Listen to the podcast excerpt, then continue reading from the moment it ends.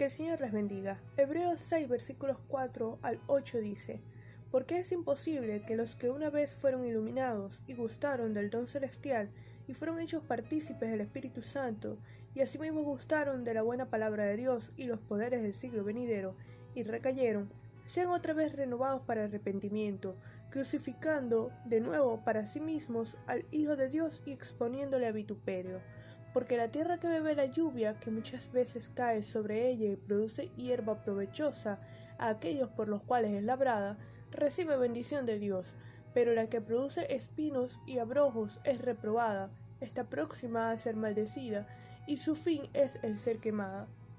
El autor del libro realiza una exhortación dirigida a aquellos que habiendo gustado, sido partícipes, habiendo sido iluminados, gustado de la bondad de la palabra y volviendo atrás, es decir, apostatando, es imposible renovarse otra vez para arrepentimiento, mientras crucifican para ellos mismos de nuevo al Hijo de Dios. Como en todos los grupos que hacen profesión de fe en Cristo, habían algunos que eran creyentes genuinos, y junto a ellos otros que habían participado de las experiencias externas sin llegar nunca a la entrega final y personal al Salvador. Jesús también se pronunció acerca de este tema. En la parábola del sembrador, la semilla que cayó entre pedregales dio algún verdor, pero no había raíz ni vida permanente. Alguna llama hubo al principio en las lámparas de las cinco vírgenes insensatas, pero sin suministro permanente la llama se apagó.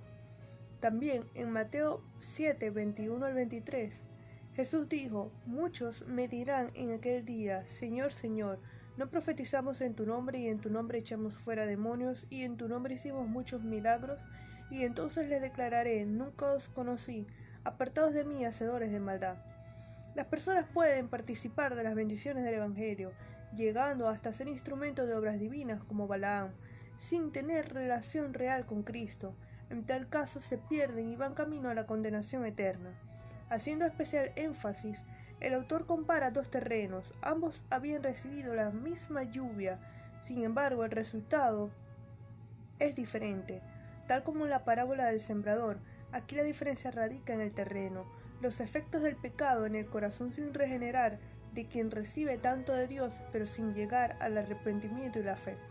Examinémonos a nosotros mismos, rindámonos en absoluta sumisión al Señor, en obediencia, Permitamos la obra regeneradora del Salvador, entregando nuestra vida a Él en fe. Vamos a orar. Señor, te damos gracias por tu palabra, te damos gracias por la obra del Espíritu Santo en nuestras vidas. Señor, te pedimos que nos ayudes a vivir en obediencia y en santidad, creciendo en ti siempre hasta llegar a la estatura del conocimiento de Cristo, sin apartarnos ni a derecha ni a izquierda. En el nombre de Jesús. Amén.